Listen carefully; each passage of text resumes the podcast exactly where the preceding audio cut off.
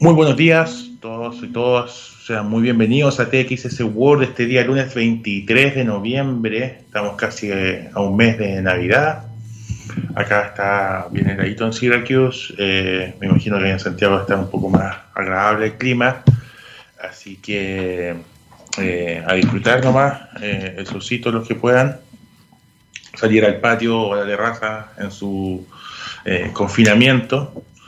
Y el programa de hoy vamos a tener un entrevistado interesante, vamos a retomar una conversación que tuvimos hace unos meses atrás sobre los neuroderechos. Eh, la otra vez hablamos con el profesor Rafael Yuste de la Universidad de Columbia, ahora vamos a hablar cómo este tema está aterrizando en Chile también, em, con, un abogado que se ha ido especializando en el tema. Eh, y las noticias tenemos una noticia muy interesante que compartirles y que tiene que ver con los algoritmos. Eh, otro día, la otra vez estuvimos conversando con un profesor sobre eh, los factores como mejorar de los algoritmos, eh, cómo se discriminaba eh, a través de los algoritmos, cómo, cómo habían usos que reflejaban ciertos prejuicios humanos que, que, le quitaban esta sensación de neutralidad a los algoritmos. ¿no? Uno, uno piensa que los algoritmos son neutrales, que, son la mejor opción para tomar decisiones sin embargo, detrás hay personas que hicieron este algoritmo y que reflejan sus prejuicios, que reflejan sus ideas, y, eso es un tema que hay que ir mejorando y con eso estuvimos conversando con, con, Daniela Acuña hace unas semanas atrás. Bueno, el tema es que aparece un nuevo uso para los algoritmos esta semana y que es un experimento que está haciendo acá en Estados Unidos el, el Departamento de Asuntos de Veteranos, el Department of Veterans Affairs, eh, que ha ocupado, está empezando a ocupar Machine Learning para ayudar a identificar eh, aquellos veteranos que estén en riesgo de suicidio. Eh, particularmente en el Bronx, el Centro de, Asuntos de Veteranos ha hecho un nuevo algoritmo de, de inteligencia artificial que le ayuda a descubrir pacientes a nivel nacional, a lo largo de todo el país, de un total de 6 millones de, veteranos que están en Estados Unidos de regreso de sus misiones, eh, ahí detectando posibilidades o tendencias al suicidio.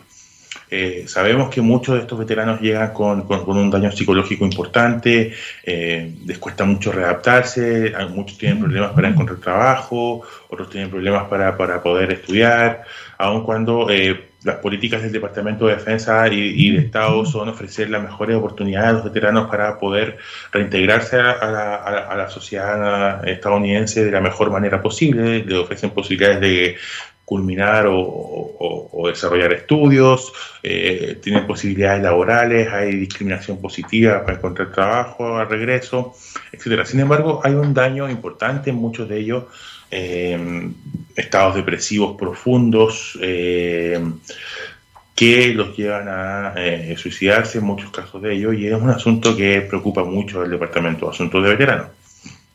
El desarrollo de este, este Machine Learning, de inteligencia artificial con algoritmos, es supervisado por doctores y psicólogos que van a ayudar a este equipo digital a desarrollar las variables de análisis que les permitan detectar esta, estas personas eh, de alto riesgo de suicidio eh, para trabajar en hacer intervenciones preventivas em, de manera masiva y también eh, con tiempo suficiente.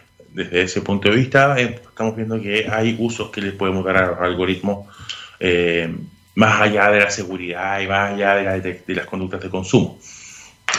Eh, eso es un tema súper interesante. Podemos pensar quizás que nos puede ayudar también para evitar el suicidio fuera del mundo de los veteranos. Eh, en Chile, cuando llega la primavera, como está ahora, también aumenta la tasa de suicidio. Y sería interesante ver qué aplicaciones puede tener también a los usos cotidianos fuera del mundo de los veteranos. Así que esta es una noticia muy importante que, hay que darle seguimiento eh, y que hay que ponerle ojo ahí también para ver qué otros usos puede tener. Eh, también tenemos novedades con respecto al cambio climático.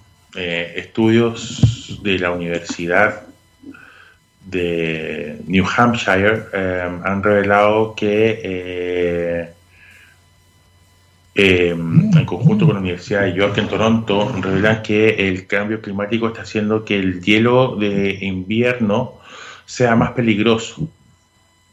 Esto significa que eh, los despegues de hielo, las caídas de hielo que uno ve en estas fotos, como cuando se caen los icebergs, pero en el hemisferio norte, eh, están incrementando de manera fuerte eh, el daño al, caer eh, de manera filosa eh, en, distintas partes. Eh, esto genera muertes de animales, también daños a, personas, daños a sectores y, por supuesto, la pérdida de agua y de reservas de protecciones que se están teniendo. esto es porque las temperaturas han subido mucho en invierno, em, ya no pasan de los 5, de los menos 5 a 0 grados en algunos casos para que el hielo se empiece a derretir, cuando antes en esta época estábamos con temperaturas sobre los menos 10 eh, en esas zonas del Ártico extremo. Em, eso ha llevado a los profesores a investigar este tema, cuáles pueden ser sus impactos más allá de del calentamiento global, cómo se conecta con otras necesidades y han hecho estudios en distintos países, eh, Estonia, Alemania, Canadá, Lituania, el norte de Estados Unidos, que analizaron em, más de 4.000 archivos de estudios eh, en los últimos 25 años. Es un estudio que se ha hecho a lo largo del tiempo y em, se encontraron que el, derretimiento que ocurre en primavera eh, se ha anticipado eh, por el incremento de las temperaturas eh, del calentamiento global y al mismo tiempo estas temperaturas más tibias hacen que el hielo sea menos recuperable en invierno. esto, como les decía, ha preocupado el tema del agua y sobre todo en zonas como Alaska y la parte norte de Canadá eh, para poder desarrollar eh, proyectos sustentables. Así que ojo también con el calentamiento global, es algo que está presente, que existe, que no podemos negar y que hay que preocuparse para desarrollarlo. Vamos a ver una canción ahora y volvemos con la entrevista. Estos son de Black Keys con Lonely Boy. Estamos de regreso para nuestra entrevista del día de hoy. Está conectado ahí el abogado Cristian Alzamora, él es máster en Derecho Digital de la Universidad de Barcelona, eh, con el cual vamos a hablar hoy día sobre los neuroderechos. Nuevamente hemos conversado este tema antes con el profesor Rafael Yuste, vimos como la importancia de, ir considerando este tema porque están ocurriendo cosas que antes nos parecían de ciencia ficción, eh, como la intervención en el cerebro para modificar recuerdos o conductas y son cosas que están pasando. Sin embargo, eh, este poder que se está generando eh, a través de las investigaciones neurocientíficas puede traer efectos no deseados e incluso perversos para, para la sociedad y su convivencia. Cristian, buenos días, ¿cómo estás? Hola Ricardo, bien, gracias. De partida eh, agradecer la invitación para hablar de este tema que es un poco apasionante para mí. Gracias a, ti por, estar acá en TXS World. Eh, Cristian, eh, partamos como las dimensiones de intervención de los neuroderechos, un poco desde el punto de vista legal. ¿Qué, qué, qué, qué es lo que hay que proteger de, de estas investigaciones científicas que, intentan eh, investigar nuestro cerebro? Mira, la protección va en dos ámbitos. Está el ámbito material, por decirlo de alguna forma, que es la protección del órgano como tal, que el órgano del cerebro después de todo es el órgano de la individualidad, y derivado de ellos también están los bienes jurídicos a tutelar.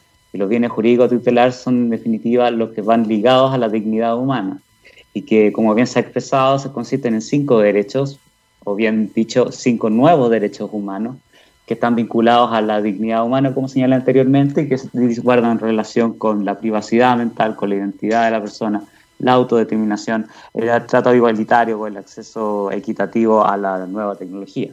De eso se trata a la larga la, protección de, los neuroderechos. Ahora, Cristian, eh, ¿cómo choca esto con las investigaciones que se hacen? Porque Eh, hablamos otra vez con, el profesor Juste sobre eh, investigaciones que están haciendo, por ejemplo, en materia del Alzheimer, eh, para conocer un poco más acerca de esta enfermedad y, se han descubierto maneras de intervenir los recuerdos. Eh, uno de los villanos favoritos de este programa, que es Elon Musk, ha intervenido también en el desarrollo de chips que para implantar en el cerebro de manera de poder ir leyendo tus gustos musicales, por ejemplo. Em, ¿Cómo, cómo eh, se desarrolla eh, protección para esto? Porque la legalidad, digamos, eh, está llegando como tarde, parece, ¿no? Es que hay que partir de esa premisa. La, legalidad o el derecho siempre va a llegar tarde. Ha llegado tarde desde, no sé, desde, desde cómo se, se, pueden eludir impuestos y, y, obviamente se llega mucho más tarde en cuanto al desarrollo de la tecnología, especialmente en los últimos 30 años. Pero a raíz de ello, el tema de la neurotecnología y por qué es tan interesante, porque de partida como que uno recurre al, lugar común de todo, de, la, base de la ética de la tecnología, que la tecnología eh, en un principio siempre tiene un desarrollo, por bien decirlo, altruista, pero que luego termina deformándose y entregándose a, intereses particulares que pueden resultar muy riesgosos para la identidad o para la autonomía personal. Entonces, a raíz de esa base, la neurotecnología evidentemente nació con un propósito muy noble, que en definitiva es la ayuda, la ayuda a personas en situación de discapacidad. O sea, yo he visto videos con los cuales las personas que tienen ELA o, tienen eh, dificultades cognitivas para expresarse de manera clara en cuanto a, la motricidad de su expresión, pueden ya realizarlo a través de funciones o, o interfaces de cerebro a monitores en los cuales pueden eh, eh, desarrollar palabras, pueden, se pueden comunicar verbalmente. Sin embargo, sin embargo, el desarrollo de esta neurotecnología, que debe llevar aproximadamente unos 15 o unos 20 años tal vez, ya está llegando a poderes, eh, poderes de, grandes corporaciones y con mayor peligrosidad a estados o gobiernos de carácter totalitario o autoritario. Entonces, y ahí se produce el otro, la otra paradoja de la tecnología y del avance especialmente de, Internet y de las nuevas tecnologías, que tiene un, un enfoque o una génesis descentralizada, pero que en definitiva con el paso de los años y que a medida que más intereses hay y más dinero hay, se empieza a concentrar en el poder de algunos pocos y con un enfoque neoliberal lo convierte finalmente en un bien de mercado, un bien de consumo. Y eso a la larga, por eso, está, por eso es tan importante consagrar estos nuevos derechos como derechos humanos también. Y ahora, em, como trayendo un poco el tema a la realidad chilena, em, pensamos en la institucionalidad que se necesita. Recuerdo la entrevista que tuvimos otra vez, hablábamos como de generar nuevas instituciones que se encarguen de velar por este tipo de derechos. Em, implica toda una modificación de cuerpos legales. Em, y en un periodo donde se está discutiendo una nueva constitución, como en el caso chileno, quizás puede abrirse una puerta para generar una innovación tremenda en el mundo, que es una constitución que considere los neuroderechos. ¿O no? Exactamente, sí, por supuesto. Porque imagínate, esta de partida es una oportunidad histórica. Ya, era, ya fue histórico cuando se presentó el proyecto de ley, el proyecto de ley de reforma constitucional y el proyecto de ley que regula eh, el, ejercicio de estos nuevos neuroderechos. Por tanto, en lo que le visito al 25 de octubre habría una nueva posibilidad para ya que los nuevos convencionales puedan discutir y ojalá consagrar estos, estos derechos eh, relacionados con la dignidad humana. En definitiva, recoger, recoger el proyecto de reforma constitucional y darle una expresión neuro, de, de neuroderecho a la dignidad humana. Y, esto es una oportunidad única ya para el ordenamiento jurídico chileno en general, porque imagínate, la última constitución, estaba viendo aquí por Wikipedia, la última constitución, la última constitución fue del año 2015 y correspondió a la República Dominicana. Y obviamente, eh, del 2015 al 2020, en, en cuanto desarrolla la tecnología, es mucho tiempo por cuanto a la velocidad en la que se reproduce. Por ende, ¿cuál es mi idea? Mi idea es que ojalá los convencionales pudieran tomar ya conciencia de que esta, de que incorporar estos nuevos neuroderechos, ya sea en un catálogo de derechos fundamentales o bien vincularlos expresamente a la dignidad humana y dotarlas de un ejercicio de un recurso de protección o de una acción de protección o, tutela eh, constitucional a estos derechos sería obviamente paradigmático para, para, para, para todo el mundo. O sea, el, ordenamiento jurídico chileno sería un paradigma en este tipo de materia. Y estábamos en una oportunidad y ojalá los convencionales pudieran tomar esta bandera, pudieran expresarla en una propuesta y luego obviamente eh, estuviera consagrada en un futuro texto constitucional, que así va a ser. Esto además eh, es súper importante irlo considerando porque a la luz de lo que me vas comentando me da la impresión de que puede ser una demanda súper transversal, no, no es como una demanda de nicho como hay otros sectores de la que pidiendo cambios constituyentes, no sé, pienso en, las demandas ecológicas o en las demandas de laborales o condiciones de trabajo o, las ciclovías, no sé. Hay un montón de temas que la gente estaba eh, colgándose el tema constituyente para levantar sus propias demandas y necesidades particulares sin conversar con lo otro. Eh, este tema de neuroderechos sí conversa con todo, en el fondo, porque nos, nos vincula a todos. Tiene que ver con nuestros derechos, como tú lo hablabas, a la individualidad, por un lado, a la identidad individual, y también a, que se intervenga o no nuestras competencias eh, de, vida, en el fondo, nuestra memoria, nuestro recuerdo. Eh, eh, esto es eh, desarrollable a nivel institucional. ¿Podemos tener institucionalidad que proteja esto en serio? Así, un consejo de protección de neuroderechos, por ejemplo. Eh, como bueno, tomando, tomando también la pregunta anterior, evidentemente al, estar en una oportunidad histórica también tenemos la oportunidad histórica de desarrollar institucionalidad. Hoy por hoy, hoy por hoy, hoy por hoy evidentemente nosotros carecemos de cierta, de cierta eh, por decirlo de alguna forma, robustez institucional, institucionalidad, disculpa, para este tipo de materias.